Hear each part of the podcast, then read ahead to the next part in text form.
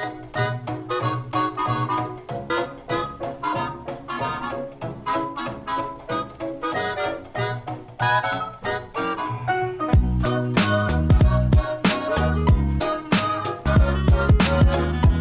volvemos, volvemos a nuestro tradicional podcast para todos nuestros queridos oyentes. Hoy el podcast 8S. El podcast 8S porque el podcast 8 no es un buen producto. Exacto. Y lo perdimos. Lo un perdimos. podcast que perdimos. No sabemos dónde está. Para mí lo tenía Humberto, Humberto me dijo que lo tenía yo. es de esas vainas que quedarán en el baúl de los recuerdos como el podcast 1.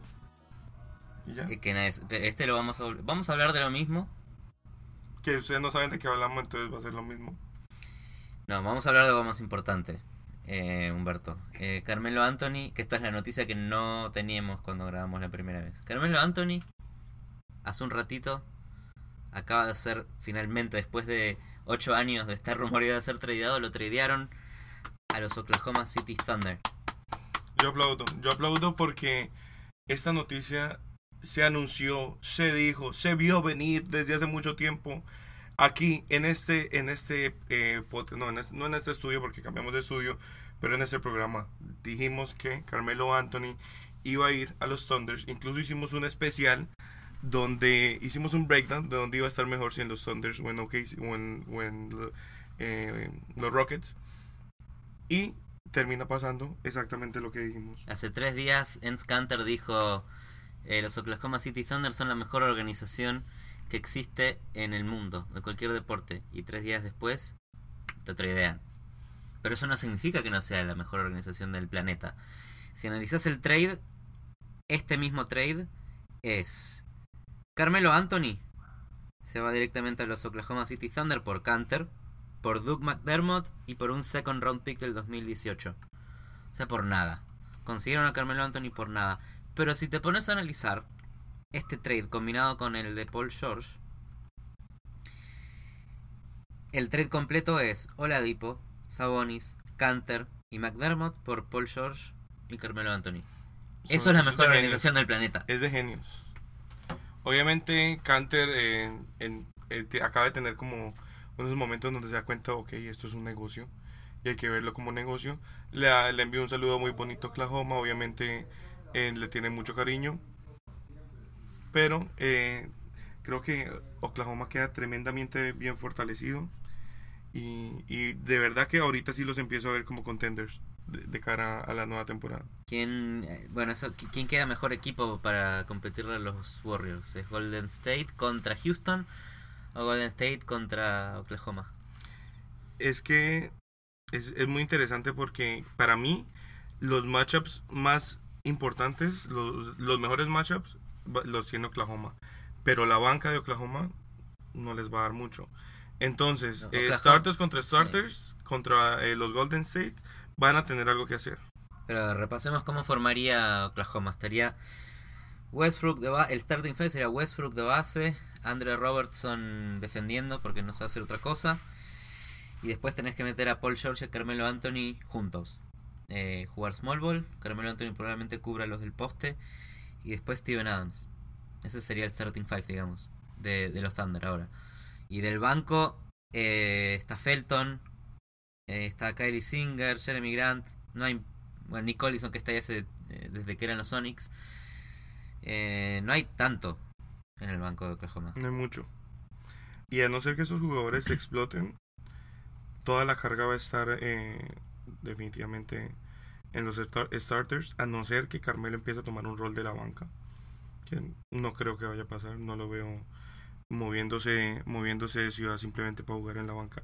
O sea, quitando su, su no trade clause, jugar en la banca, eso no va a pasar. Bueno, esa fue la razón. eh, la razón principal por la que Carmelo Anthony elige.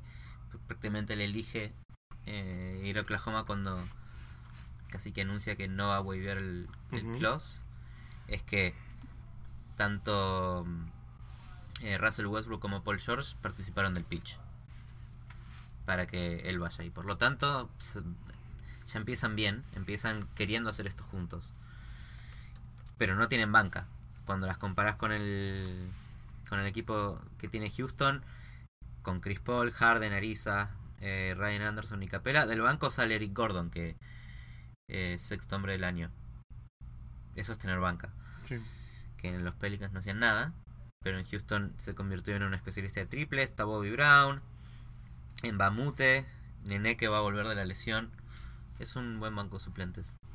Hay que tener en cuenta también que mm, Carmelón le quedan solo dos años, entonces es un experimento corto. ¿Y quién más puede ir a Oklahoma? Upa. Esto es importante porque es, es algo que nos llega al corazón, pero muy lógico y es que se habla de que si, si en los Bulls llegara a haber un buyout del contrato de Wade, él no tendría ningún problema en unirse a la aventura de Carmelo Anthony en los Oklahoma City Thunders. Y ahí déjeme decirle que es otra cara. Eh, es otra cosa lo que se vería con una voz veterana y ganadora en el camerino, ahí motivando a la gente. Y él sí saldría del banco. Él sí saldría del banco felizmente porque puede producir sin tener que matarse todos los partidos. Eh, es una de esas vainas que me dolería, pero que quisiera ver. Bueno, cool. ya, ya, ya te dolió hace dos años. ¿Por qué te volvería a doler? Tengo la esperanza de que vuelva, pero si no vuelve y se va, es porque se va a los Thunders, va a ser como que, ok, vamos a ver qué hace, está bien. Hay ¿Dó- que- ¿Dónde va a producir eh, más? ¿En Miami en- con Dragic y Whiteside? ¿O en Oklahoma en el banco? Liderando una segunda unidad de desconocidos. Es que yo sé que esto puede que sea una opinión impopular, pero no creo que, no creo que sea muy diferente. Porque aquí también vendría a tener un rol de la banca. Créalo o no, pero Dion Waiters es el que está produciendo más ahorita. Vendría a tomar un rol de la banca también como de veterano en el camerino, de tener a todo el grupo unido y de motivarlos. Entonces, por estar en casa y por el- porque es Wade, creería que en Miami. Cero, cero sesgada esta opinión. Cero vayas. Cero vayas. Em, bueno, entonces eso fue un poquito lo que pasó con Carmelo. Pero están pasando otras cosas en la mejor offseason de la historia. Tu, tu, tu, tu, tu, tu, tu. La mejor offseason de la historia. ¿Qué es lo peor de no la offseason de la temporada regular? Cuando los equipos tanquean. Es horrible cuando los equipos tanquean. Hoy, si sos el peor equipo de la NBA, tenés las chances más altas de tener el primer pick. Por lo cual, todos los equipos quieren ser el peor equipo de la NBA. Hay una filosofía de recompensa al peor casi, ¿no? Este es el modelo de los Philadelphia 76ers. Construir a partir de ser malos. A de propósito, los- un par de años. De los Oklahoma City Thunders Así y de los Warriors. Oklahoma. Correcto, correcto. Esto es eh, el mundo del tanking. eh, O sea, el- el- la ¿funciona o no situación ideal, la situación ideal es que te pase lo de los Warriors, que ahorita pueden construir un mega equipo porque todos sus jugadores son, son sus propios rookies que los tienen durante eh, bajo contratos muy flexibles porque son sus rookies, lo cual les permite traer a mega ballenas superstars como Kevin Durant y mantener a jugadores como Andrew Guadola, como Livingston. O sea, solo porque construiste con el draft tenés esa flexibilidad. Eso es una de esas vainas que pasa una vez cada 20 años. Oklahoma City Thunder estuvo muy cerca con Jace Harden, eh, con, ¿cómo se llama? Serge Ibaka, Kevin Durant y Westbrook. Les tocó reconstruir y lo están haciendo muy bien desde el- la otra perspectiva, que es el free agency. En, un- en una vaina loca, un año después de perder a su mejor jugador, traen dos mega estrellas de la NBA. Eso es, yo creo que el- se puede hablar de que sí es la mejor organización. O sea, ha construido desde el draft y desde el free agency. Me quito el te, te puede salir mal también el tanking. Puede ser eh, los Sacramento Kings. Los Sacramento Kings, Phoenix los Suns Magic. llevan mucho tanqueando. Los Det- eh, Detroit llevan un montón. Y sin ir muy lejos, Philadelphia 76ers llevan mucho tanqueando y siguen sin probar nada. Este se supone que es el año. Exacto. Lo mismo con Minnesota. Este se supone que es el año. Minnesota lleva un poco menos y creo que tienen más eh, estabilidad en lo que ha construido. Filadelfia, literalmente, todos sus assets no se han testeado. O sea, lo más confiable que tienen es JJ Redick. Del resto, Markelle Fultz, eh, Ben Simmons, Joel. Embiid, Ben Simmons es rookie. todos son rookies. Embiid tuvo 30 partidos. O sea, no- ya- o sea, Dario Saric también tuvo una temporada buena, pero ya es una temporada. ¿Cuáles son las reformas? Se supone que a partir esta todavía ni Me siquiera, fui- ni se votó, ni siquiera se votó, pero se supone que em, no no, va- no van a pre- premiar más al peor equipo, sino que los peores tres van a tener las mismas chances.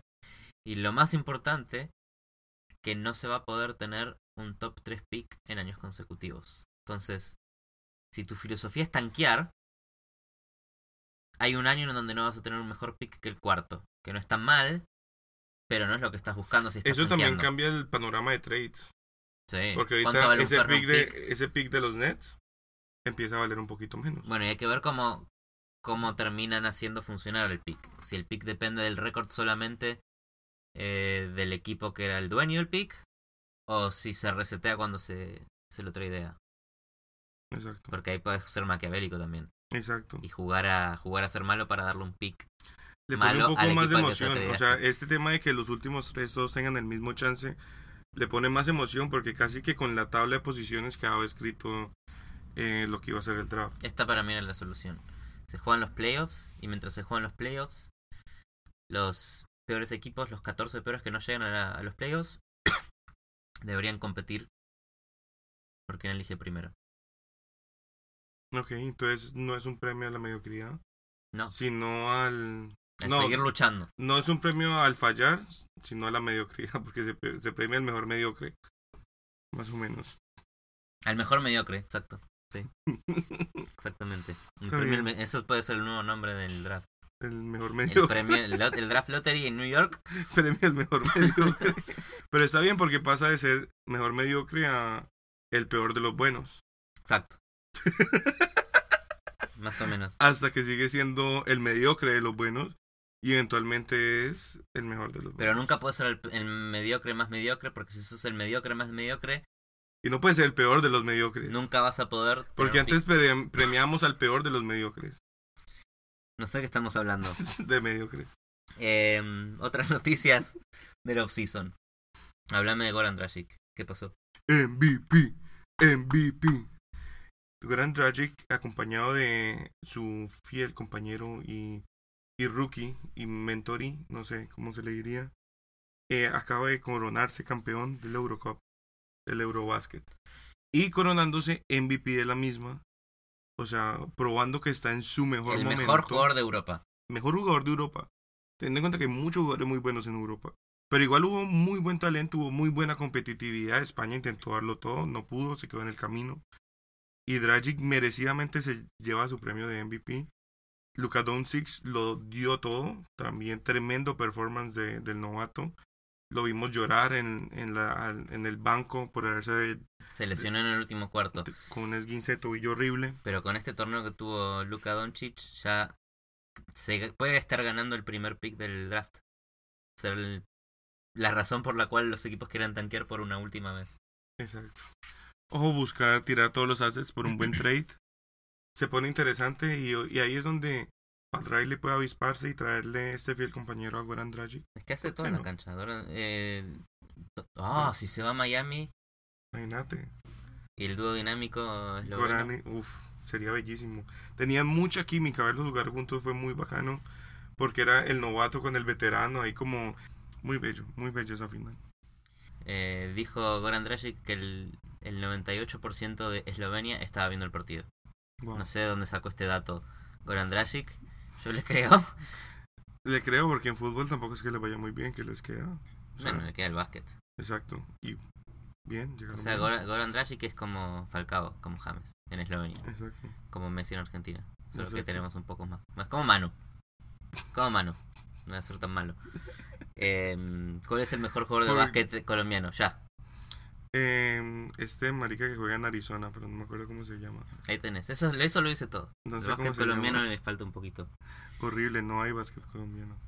Qué pena ya con los Piratas y de Bogotá y, y el Deportivo Cali. Porque se jugó también la AmeriCup, que Argentina perdió en la final con un equipo de Estados Unidos, conformado por jugadores de la G League. Em, esto no sé si habla muy mal del básquet latinoamericano o muy bien de la G League. Pero los campeones Mm. de, de América, en Europa ganó Eslovenia y en América ganó la G League. Hay que anotar que la mayoría de equipos llevaban jugadores muy juveniles. No estaba mal, era un equipo... eh, Perdón, sí, en general eran todos muy fue juveniles. Escola y Escola ni siquiera Estaba desde el banco. O sea, lesionado. todos los equipos tenían, llevaban equipos muy juveniles. Entonces, más bien fue un campeonato de juveniles donde termina ganando el G-League, que tiene todo el sentido del mundo. Y bueno, mientras pasa toda- todas estas noticias interesantes del off-season, eh, vamos a dedicar el resto de este podcast hablar de lo más importante que tiene el básquet a nivel mundial, que es la conferencia este de la NBA. Porque Camelo se fue al West, pero... Ah, menos ahora tiene la conferencia este de la NBA. Vamos a hacer un repaso equipo por equipo.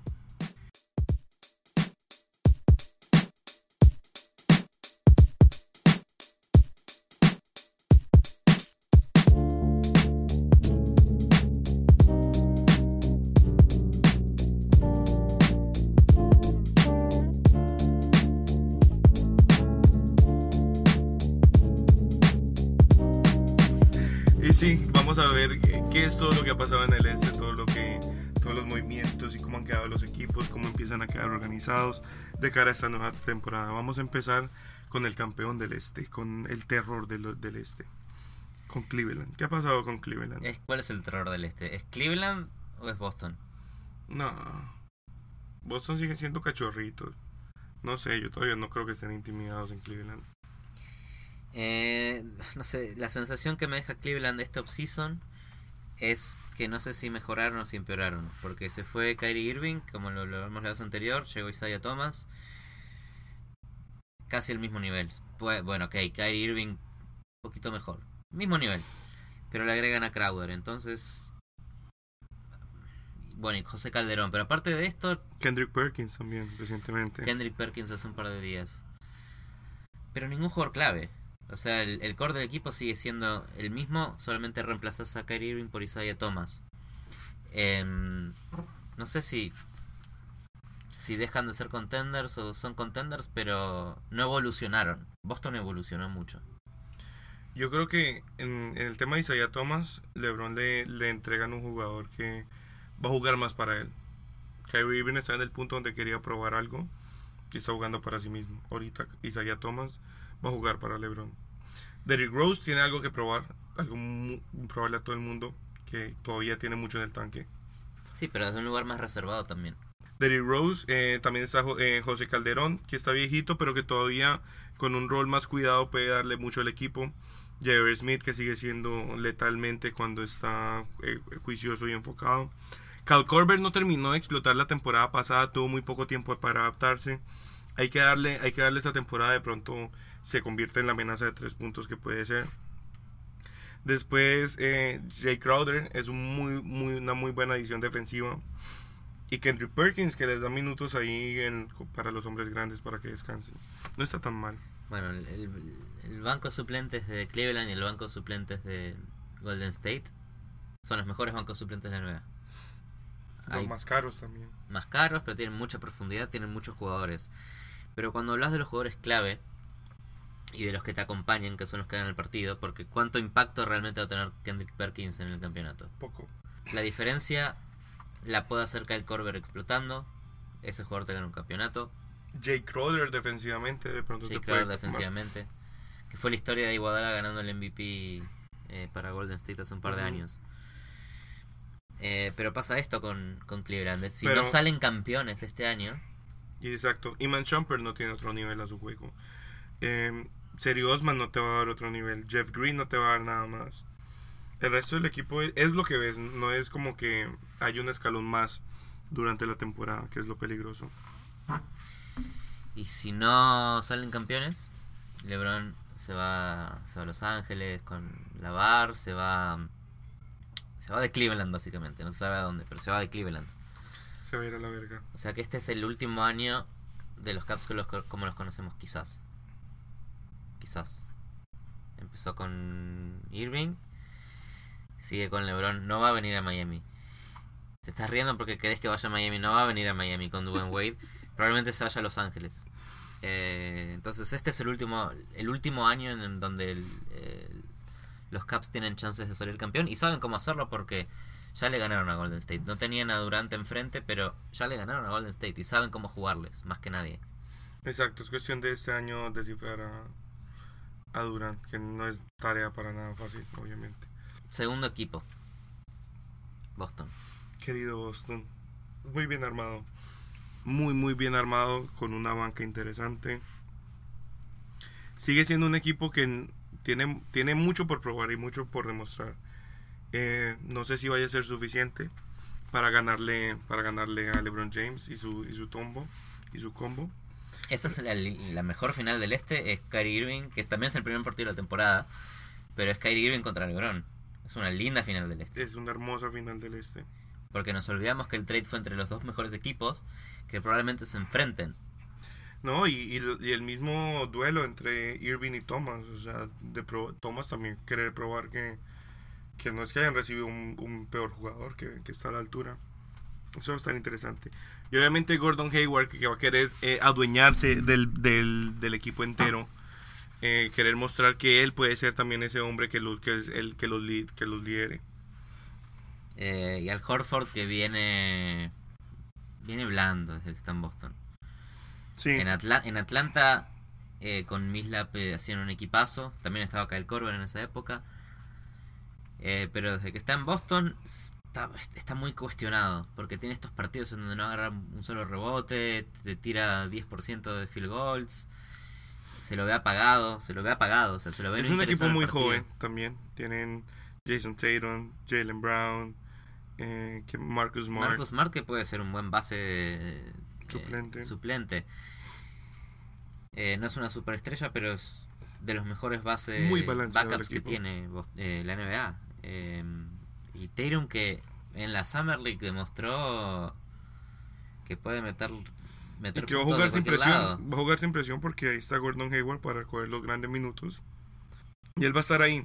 Eh, igual lo mismo que muchas veces se deja hablar de Marcus Morris. Marcus Morris es un jugador responsable. Yo creo que no se habla mucho de él porque hay nombres más importantes que se Porque tiene un añadieron al gemelo, no se sabe quién es de los dos nunca. ¿Cuál es el Morris que está jugando? Nunca Puede se ser que tira triples, este o el otro, no sabemos. No sabemos. Eh, y sí, Marcus o Markif Morris le va a agregar mucho a Boston.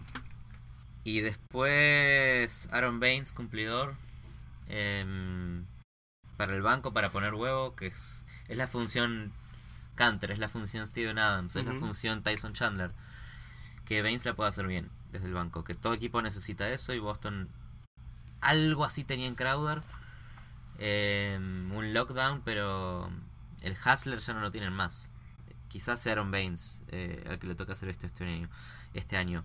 Em, y Hayward va a tener que otra vez llevarse un equipo al hombro, pero es muy distinto llevar un equipo al hombro que llega a los playoffs luchando como Utah que un equipo al hombro que va a competir para entrar a la final de la NBA. Y que acaba de venir de, de ser el número uno del este, ¿no? Sí. Muy diferente, muy diferente. Complicado. Entonces, predicción, ¿quién va a la final? ¿Va Cleveland Cleveland. o Boston? Cleveland. Uh, sobrado. Puede ser. No sé, yo creo sigue que siendo Boston... LeBron James, sigue siendo LeBron James contra Kyrie Irving. Sí, pero Boston tiene algo que no tiene Cleveland, tiene un coach. El coach es LeBron. Bueno, pero el otro lado es Steven Adams. Que está cambiando el 80% de su equipo para bien. Igual LeBron, yo, LeBron James puede ser mejor coach que Steven Adams. ¿Vos querés el LeBron James coach de Miami Heat? No, Entonces, es Polstra Forever. ok. Pero puede ser el coach de los Cleveland Cavaliers, tranquilamente. Entonces, Ya para- lo sé. para- ¿Spoelstra es mejor coach que Stevens? Sí. Es un entrenador campeón. Ya, tiene dos anillos. Candidato a entrenador del año el año pasado. ¿Es el mejor coach de la NBA? No, ¿Quién? Popovich. ¿Segundo? Eh, no está en la NBA, Coach K. ¿Tercero? Es Polstra. Ahí está, top 3. Los ter- ¿Quién es el rookie del año? De Bayo también. ok, tercer equipo del este. Cero vallas. Toronto. Le agregaron eh, nada al equipo y se le fue nada. Es el mismo equipo del año pasado. Eh, le dieron extensiones a, mm, a Kyle un Lowry. montón de plata. Volvieron a firmar con Ibaka. eh, entra CJ Miles. Y se fue de marcar. Básicamente es el mismo equipo. Sin Patrick Patterson. Pero es el mismo equipo. Los principales que son Valenciunas, Lowry, DeRozan eh, e Ibaka siguen ahí. Un starting five súper sólido. Eh, pero es un equipo que es súper sólido. No es más que eso. Acordémonos Sí, la no. primera vez que cuando tenían el rol que tenían que tienen ahora los Bucks, que eran la primera vez que llegan a los playoffs, con toda la campaña We the North, eh, desaparecieron. De Rosen y Carl Lowry empezaron a tirar horrible. El año pasado dieron un pasito más para adelante. O sea que podrías pensar dos cosas. más experiencia, jugadores muy buenos que pueden empezar a jugar mejor aún juntos y te sorprenden y llegan a una final de conferencia, o siguen quedando atrás. Yo creo que no me sorprendería si pelean el último puesto de- del este. El último puesto del este. Perdón, el último puesto de playoff del este. O sea, que no los, no los veo metidos en el tercer cuarto. Los veo más como 7, 8 y ahí donde lo pierdan. O sea que para vos no es. No es suficiente. O sea, Kyle este. Lowry lo hemos visto en finales. Y hay vainas que se lo tenés o no lo tenés. Y no es un jugador clutch. No es un jugador que, que te pueda resolver un partido. O sea, lo mejor que tienen de verdad es DeMar DeRozan. Pero cero ayuda en su posición y en las demás. Serge Ibaka, que tuvo buenos años, pero que no creo que es lo que hemos visto. No, no se va a poner el equipo al hombro. Tampoco. O sea que es un equipo que. Y si hablamos de una liga donde hoy en día es tan importante lo- los jugadores grandes, Valenciunas es el que es su- tu, tu referente. A mí me gusta Valenciunas. Bueno, Mucho. Es, es un pivot poderoso. Te tira con los hombros al piso, todas esas cosas, pero tampoco tira bien. Y ten- hoy en la NBA tenés que saber tirar.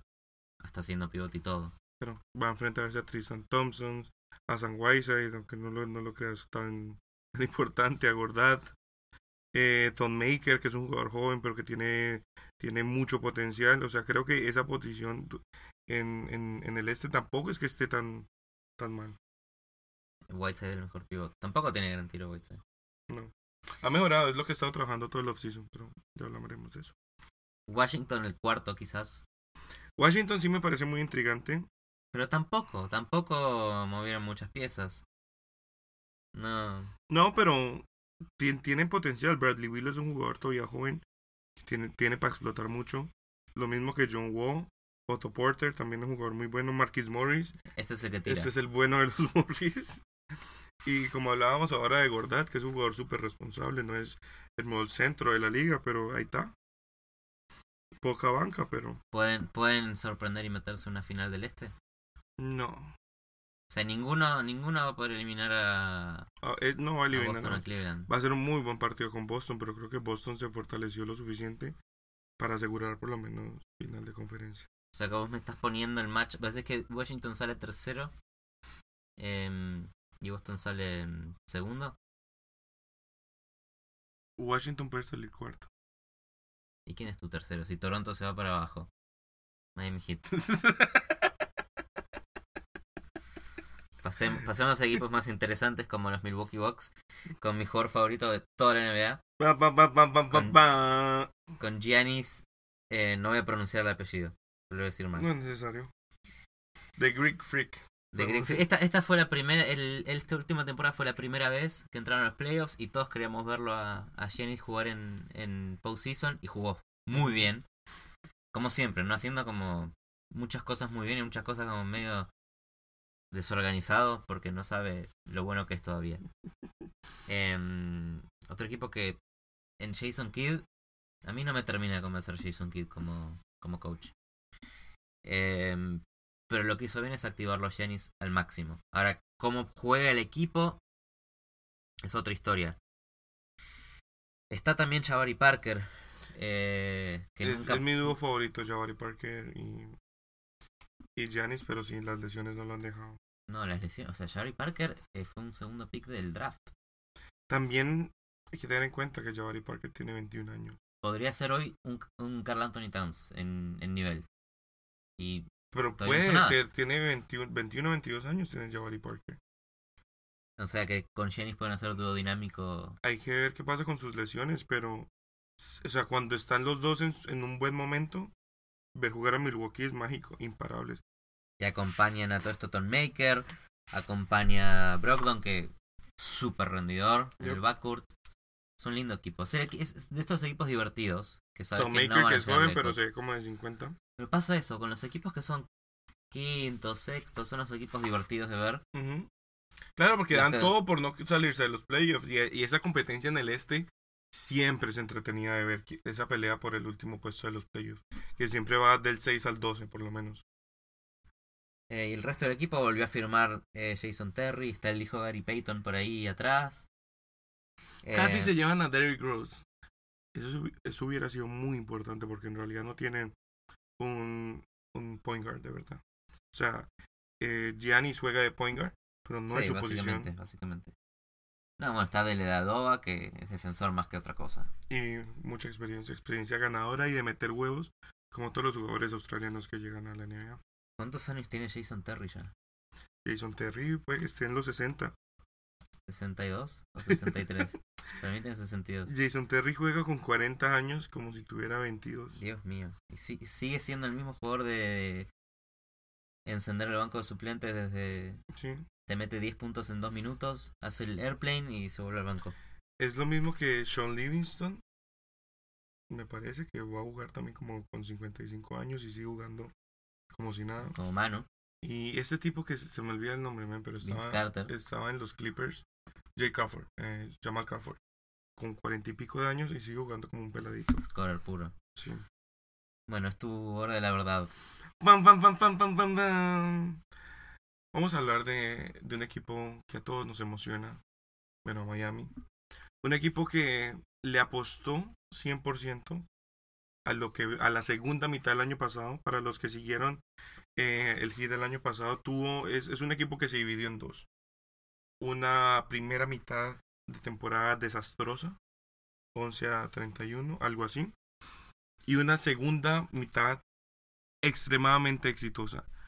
O sea, de, de decirte que el único equipo con más eh, victorias en, eso, en esa segunda mitad eh, era Golden State.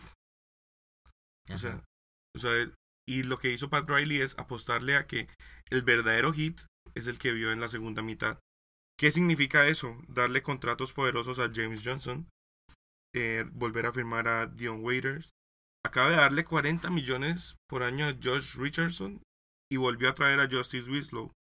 Jugadores rookies, pero que va all in a ellos. Les cree, les tiene fe. Creyó en Goran Dragic y estamos viéndolo en su mejor momento ahorita con, con el Eurobasket.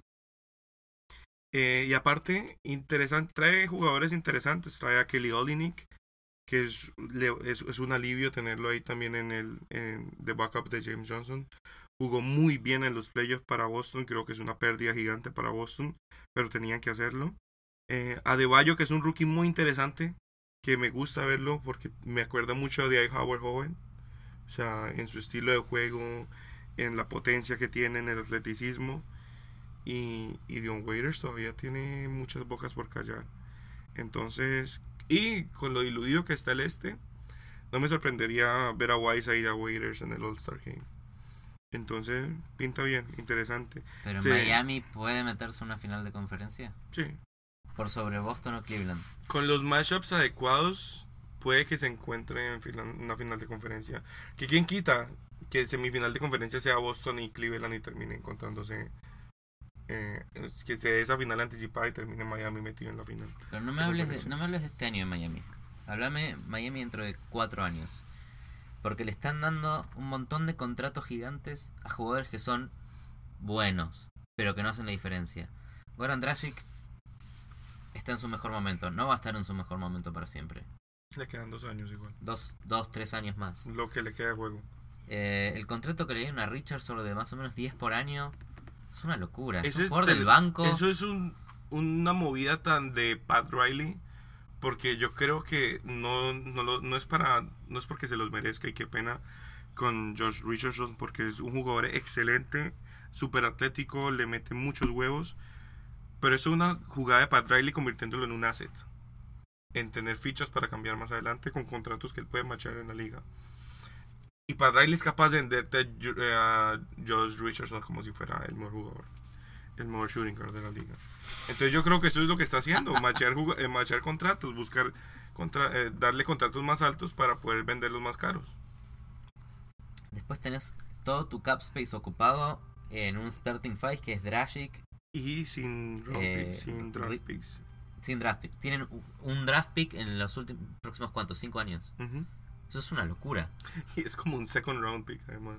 Eso es una locura. Sí. Porque Goran Dragic, eh, dentro de tres años, no tenés picks, tenés que firmar un jugador del free agency sin cap space.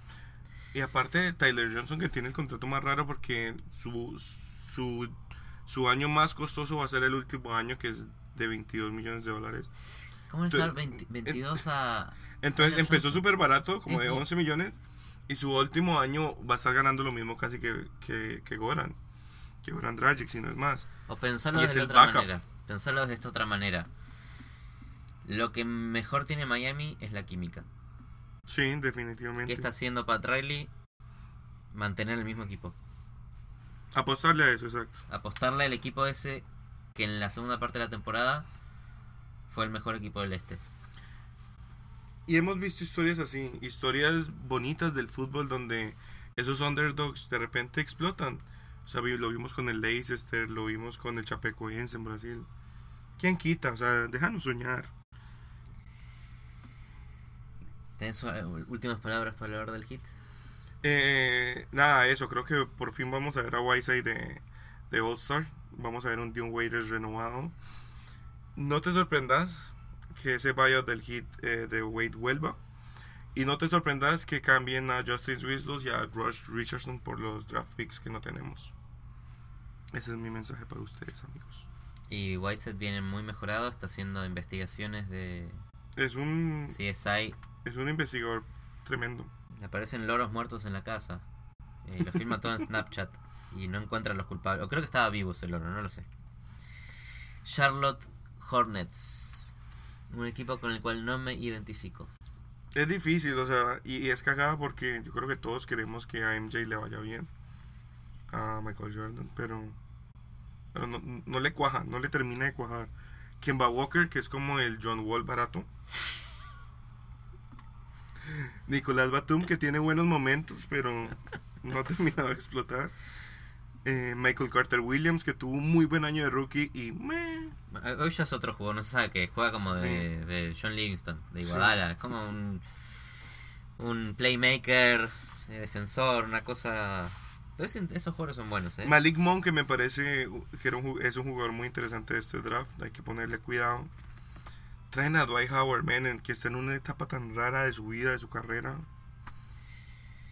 Dwight Howard dijo esta semana que nunca se recuperó del Dwight, del Dwight Nightmare, que fue cuando mm, eh, se fue a los La- se fue por primera vez de Orlando, igual que Jack, a Los Ángeles. Le fue un poquito distinto que a Jack. Porque aparte de ese equipo iba Nash. Era Nash, era Kobe Bryant, Tenían todo, Pau Gasol y Dwight Howard. tenían todo. Em, pero el coach de ese equipo era Mike D'Antoni, que se reunía con Nash, pero nunca pudo hacer funcionar a Dwight Howard. Dwight Howard que quería jugar y ser el eje del poste cuando era un equipo que no jugaba el poste. Y eso nunca lo entendió. Le fue pésimo en Los Ángeles, ese equipo se desarmó. em, y pasó a Houston, en donde año a año fue perdiendo importancia. Apareció Harden,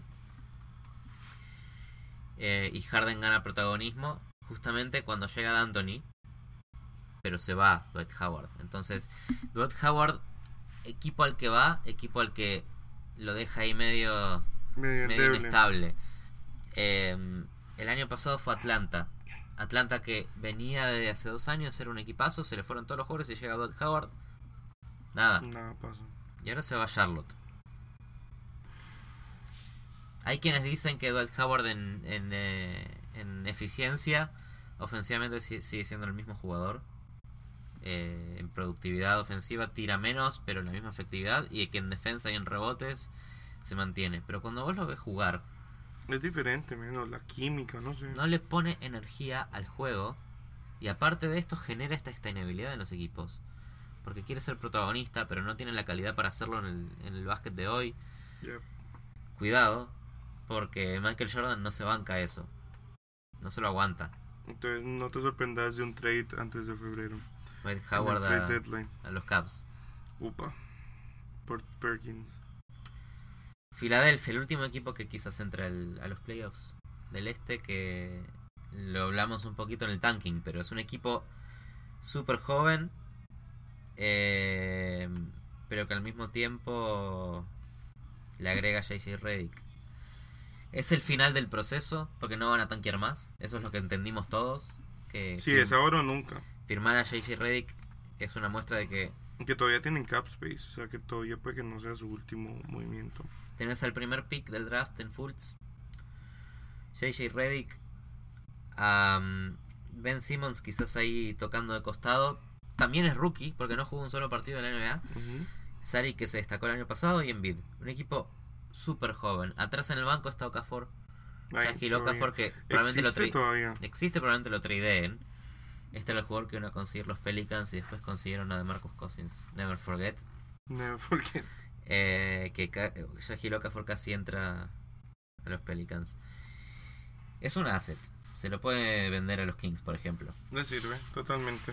Em, pero bueno, puede que por primera vez veamos un equipo muy joven. Es el final del proceso. Se supone que tendrían que tranquilamente, como está el este hoy, llegar a los playoffs. En el West no llegarían, pero en el este, yo creo que sí. Puede, o sea, depende de las lesiones totalmente. Bueno, el problema más grande de Filadelfia es ese, del que- cual también se aprovecharon. Porque aprovecharon las lesiones para el tank. Ujú. La excusa. No, están lesionados, vamos a perder. Y así, año a año. Em, Entonces, ¿quién gana el este? Yo creo que Boston. Yo creo que por primera vez en mucho tiempo LeBron eh, va a volver a jugar con su esta- in- inestabilidad que le pasó cuando cuando perdió la final en Miami contra San Antonio y cuando perdió esa serie de playoffs contra Boston. Contra Boston. Creo que LeBron vuelve a ser in- inestable porque sabe que se va a ir. Cuando tiene ese nivel de presión, eh, no llega a dar el paso final. Y de todos estos, ¿quién la va a cagar? De los equipos de los playoffs, Por lo menos de los que hemos hablado, que nos faltan, ¿no? Yo creo que que la va a cagar es Cleveland porque por primera vez no va a llegar a, los- a la final en mucho tiempo. No te sorprendas de ver en ese top 3 de abajo a Charlotte. Charlotte puede tener una implosión también. Exacto. El efecto Howard. Pero bueno, esos son los mejores equipos de la peor conferencia. Más o menos. Creemos. Vamos a ver qué pasa.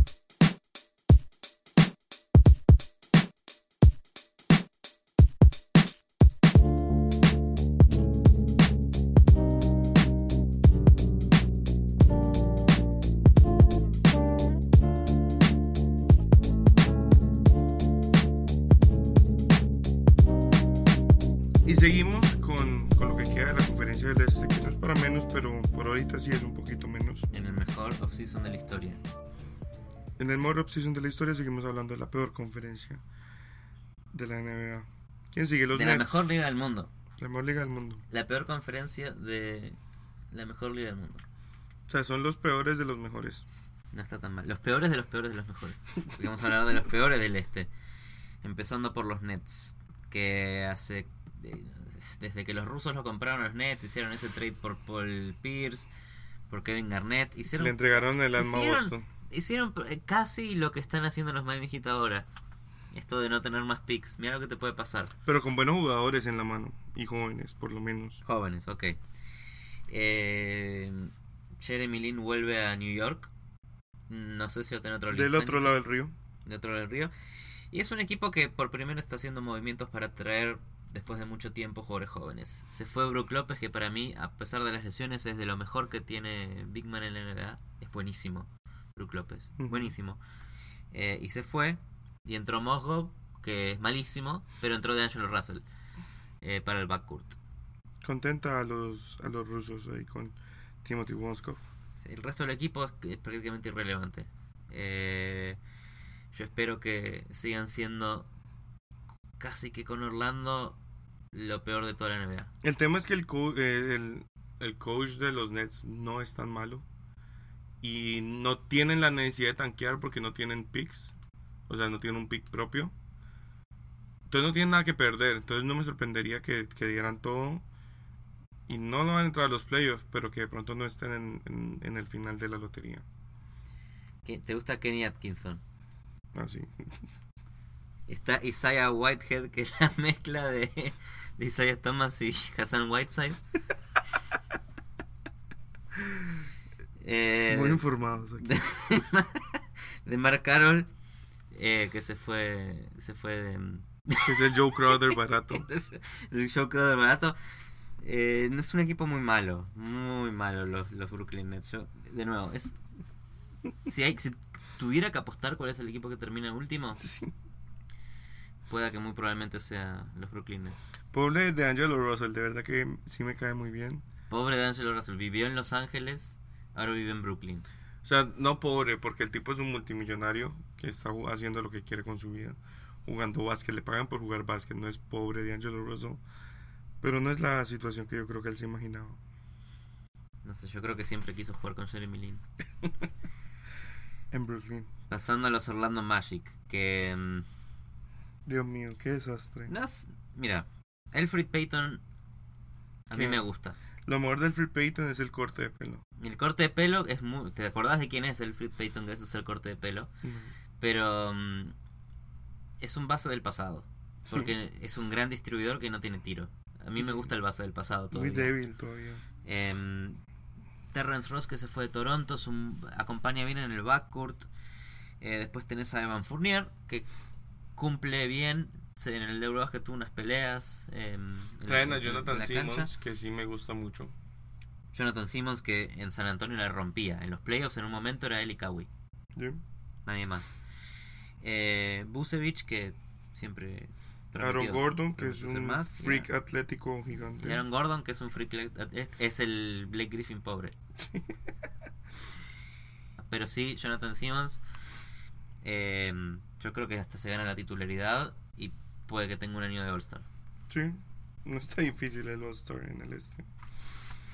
Los El, Knicks. el desastre de los Knicks, porque estos, estos tanquean por gusto, estos ni por lottery picks, tanquean porque les parece divertido ser los últimos, yo creo. Bueno, finalmente, después de. Creo que desde 2011 viene habiendo rumores de que Carmelo Anthony no está contento en los Knicks y que se va a ir de los Knicks. Tuvieron Cuatro ese años año- de rumores. Hubo un año que nos olvidamos todos que los Knicks ganaron como 55 partidos. El año del Knicks Tape, que J.R. Smith explotaba, Carmelo Anthony en su peak. Y Manchomper jugando bien. Y después desaparecieron los Knicks. Yep. Un año. Un año que fueron buenos. Uh, que, uh, y volvieron Knicks. a ser malos. Hoy le están dando contratos carísimos a jugadores como Tim Hardaway Jr., Michael Beasley. eh, Michael Beasley. A ver, buenos jugadores. Buenos jugadores tiene. O sea, Buenos no vamos a hablar tiene. mierda. Willy Hernán Gómez, sólido. Canter eh, viene de Oklahoma recientemente tradeado. Es súper sólido en el, en el poste ofensivo. No, ha- no es lo que era, pero sólido. Eh, está el unicornio. El unicornio. Tremendo. O sea, su principal pieza. Acompañado de Mi- Michael Beasley. Que la gente lo trata muy mal, man. Y el tipo es un jugador decente. O sea, yo a Michael Beasley le tengo cariño. Y respeto sobre todo. Y tienen juventud en Tiliquina. Mucha juventud, mucho futuro. Ron Baker también es un jugador no tan bueno, pero sigue siendo joven. Y Tim Hardaway Jr., que ¿quién quita? O sea, puede ser un Dion Waiters. Para Sí, mí. sí, mucho. Más allá de los jugadores, yo creo que el, el, el paso que están dando los Knicks este offseason es volver a empezar. Porque se fue Phil Jackson y se fue Carmelo Anthony. Ese es el mensaje. Es un, es un inicio más fresco. Con muchas caras familiares, pero con otra intención y con otras motivaciones. Un trade malísimo el que hicieron igual por Carmelo. Doug McDermott y, y Cantor Es que- que- y un second round pick no construyen para Ni nada. van a conseguir nada más porque era irse donde Carmelo. Entonces era básicamente, ¿dónde te querés ir Carmelo? ¿Y qué tienen para ofrecerme? A ver, a ver ok, Oklahoma, ok, a ver qué tienen, pues. O sea que estos, estos ocho años de rumores no le favorecieron a los Knicks. Mm, mm, mm. Consejo, cuando hay rumores, do it. Exacto. Porque después no conseguís nada. Em, Cuando se filtre la información, go for it. pero está por Singis, que el- Que era eh, por el cual yo creo que a ellos no les importó entregar a Carmelo por nada. O sea, tener a Porzingis. Odiado en el draft day por algunos que no saben quién era, Amado ahorita por la NBA. por la NBT. Bueno, él fue el, el causante de todo esto. Si bien se lleva bien con Carmelo, se supone, él fue una de las razones por las cuales Phil Jackson lo echaron de, de los Knicks. Seguimos con... Atlanta Hawks, un equipo que Terrible, terrible. hace varios años viene empeorando a poquito.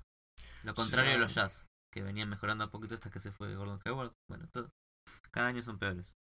O sea, si tu jugador, tu mejor jugador es Dennis Schroeder, ¿dónde vas? está Nicolás Brusino, el tirador argentino. Sí. Ojalá Que- que explote. Em, bueno, perdieron lo que tenían, que era tampoco increíble. Dwight Howard. Mm. Perdieron a Tim Hardaway. Paul Millsap es una gran pérdida. Perdieron a Paul Millsap, que es el jugador de las buenas épocas de Atlanta. Em, perdieron a Cefoloya, que jugador clave del banco de suplentes. Eh, creo que es un año en donde pueden tanquear. Es ahora. Ahora o nunca, por Doncic. O nada. Eh, los Indiana Pacers, que perdieron a Paul George. Perdieron todo. Está Miles Turner todavía, que... Jugador prometedor gigantesco. Pero es un jugador. más Exacto. que- que- ¿Es, ¿Es Porzingis? No, no. Entonces vas a construir a un. O sea, tampoco es que sea el héroe. O sea, cambiar tu foco de Paul George a Miles Turner no me parece un gran, una gran ventaja. O sea, de pronto Víctor Oladipo todavía tiene. No, no va a pasar nada.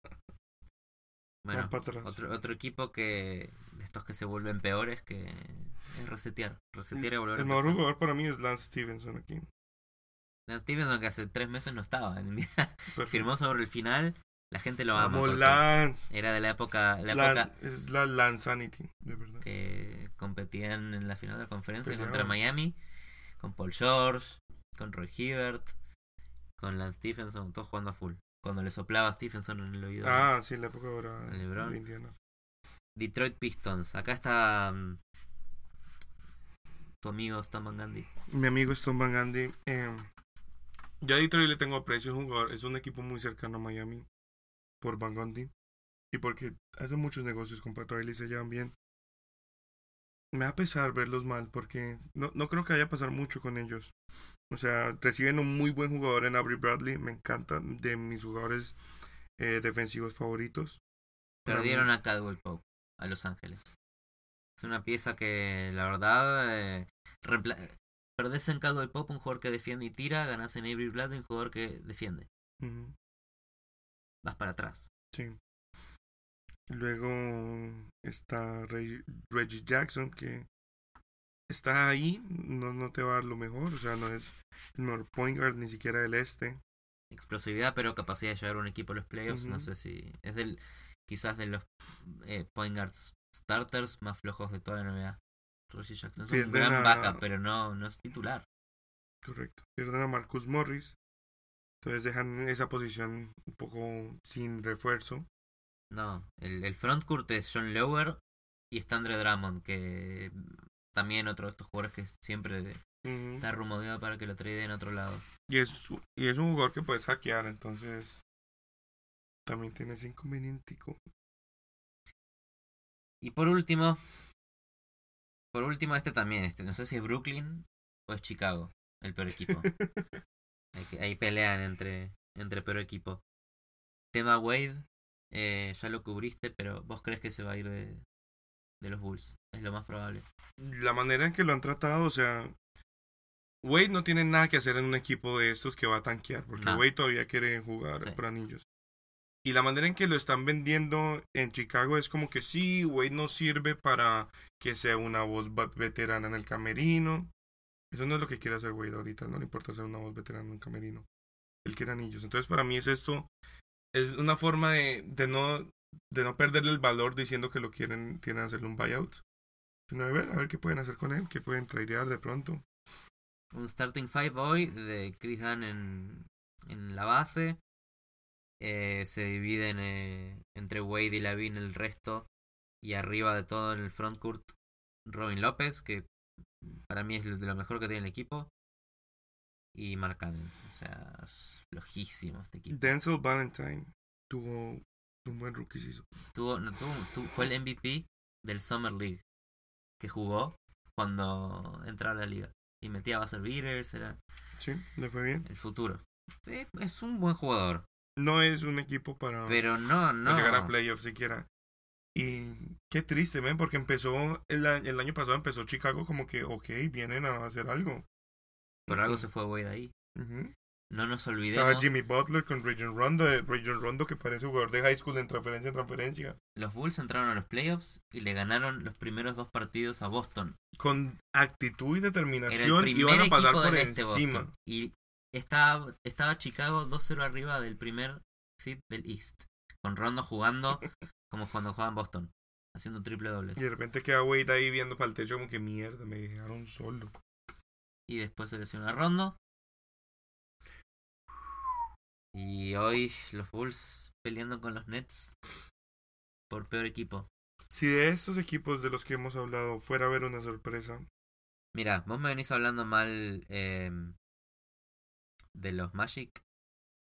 Pero los Magic en Bujevich tienen tirador. En Aaron Gordon tienen atleticismo. Entre Fournier y Simmons, que para mí Simmons puede ser un All-Star este año, hace algo. Ross no deja de ser el jugador que era en Toronto. Y el Free Payton es un base a la antigua que siempre se necesita. Magic, chances de entrar a los playoffs, tienen. En el este, es el este. Ningún tienen. jugador viejo ni comprobado, yo te la voltear con argumentos parecidos a esos. Creo que los Nets, por lo que hablábamos de que no tienen nada que perder y que van a jugar con mucho, mucho, mucho huevo. No me sorprendería que D'Angelo Russell tuviera un breakout season, un año así de locos. Y Jeremy Lin volviera a sus Linsanities. Brooklynality. ¿Quién quita? Es que no se necesita tanto para entrar a los playoffs en el East. La verdad que no se necesita tanto. O sea que si hay, si hay un equipo que vaya a dar la sorpresa, seguramente va a salir del este. Maybe. Muy bien. Bueno, creo que eso es... Wow, hablamos de 15 equipos. Em, Profundamente.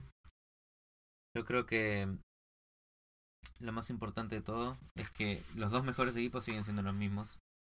Siguen siendo No siguen siendo Boston. Y que el mejor equipo de la NBA no está en esta conferencia.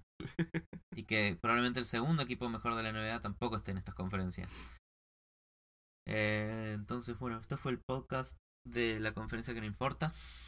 Qué triste. Eh, pueden pueden seguirnos en, en Twitter, que creo que vamos a volver a hacer tweets algún día. Vamos a volver, ya ahorita que pues, tenemos un poco más de tiempo para dedicarle a nuestros oyentes, nos van a volver a escuchar eh, nue- nuestras melodiosas letras en Twitter.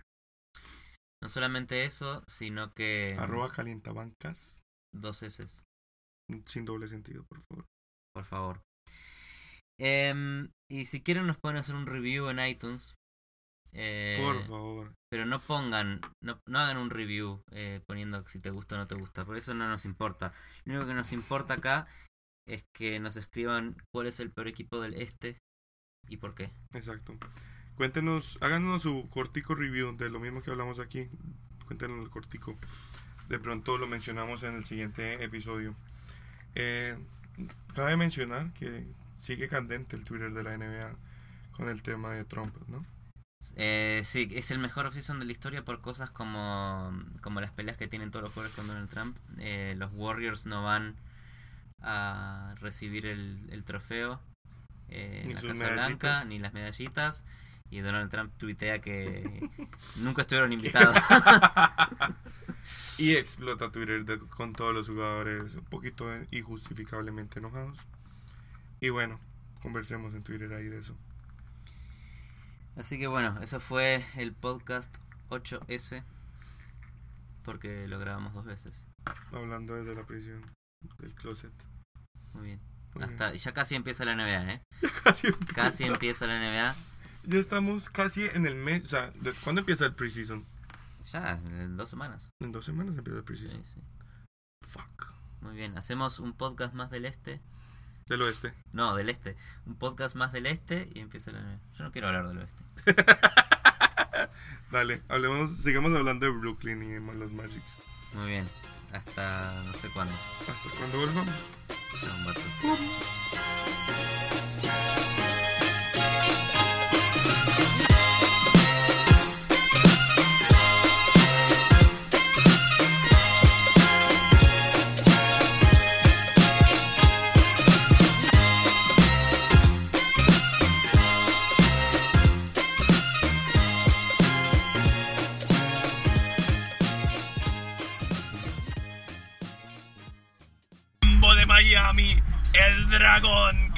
Fuego desde los brazos. Eslovenia, aquí está tu hijo.